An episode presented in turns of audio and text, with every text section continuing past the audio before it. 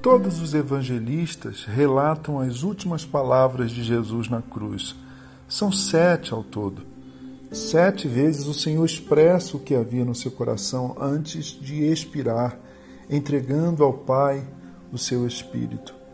A primeira, a quarta e a última fala de Jesus na cruz são, sem dúvidas, orações. Uma dessas curtas, mas profundas, lancinantes orações é: Meu Deus, meu Deus, por que me desamparaste? É um grito, meus irmãos e minhas irmãs, um grito muito doído, um grito de alguém que sente-se abandonado no momento mais dramático da sua vida, com a respiração bastante prejudicada, porque a fixação dos braços, dos membros superiores na cruz, costumava causar cãibras e até falta de ar, asfixiando aos poucos a pessoa crucificada. Com o coração apertado, com o peito apertado, nosso Senhor, ainda assim, com a sua capacidade de falar comprometida, cita a oração do salmista no Salmo 22. Sabendo que a sua morte estava cada vez mais próxima, ele repete o grito profético do salmista: Eloi, Eloi, lama sabachthani. Ele ora com os salmos. Ele ora um salmo, um salmo profético, que embora comece com esse grito de dor e de solidão, termina em triunfo, um glorioso triunfo. Essa oração de Jesus na cruz, fazendo suas as palavras do salmista, nos ensinam que os nossos sentimentos de desorientação ou de solidão precisam e podem e devem ser expressos.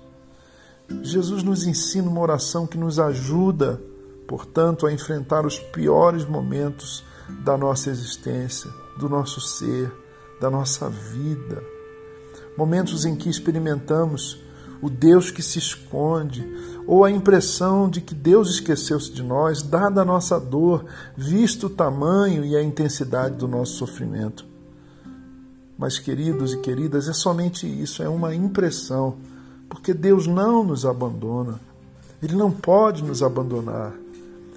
O Deus vivo tem dois endereços, diz as Escrituras, um alto e sublime lugar e perto dos que têm o coração envolto nas névoas e no pior desespero. Creia nisso, creia.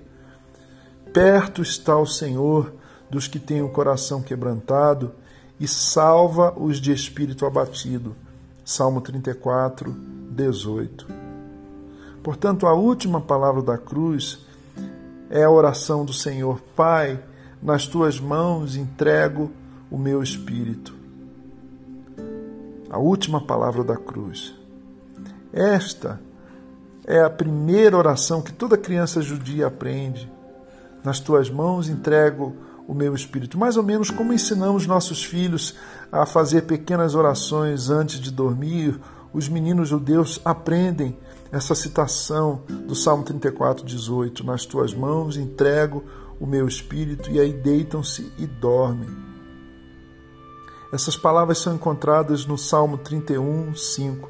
Mas Jesus acrescentou uma palavra, uma pequena palavra à oração do salmista, Salmo 31, 5, que faz toda a diferença. Qual é essa palavra? É Aba, é Pai.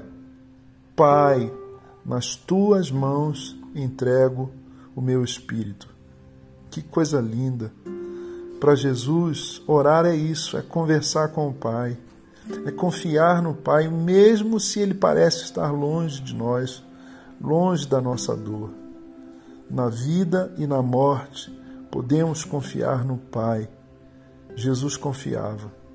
E você confia? Eu sou Gerson Borges e essa é a meditação do dia.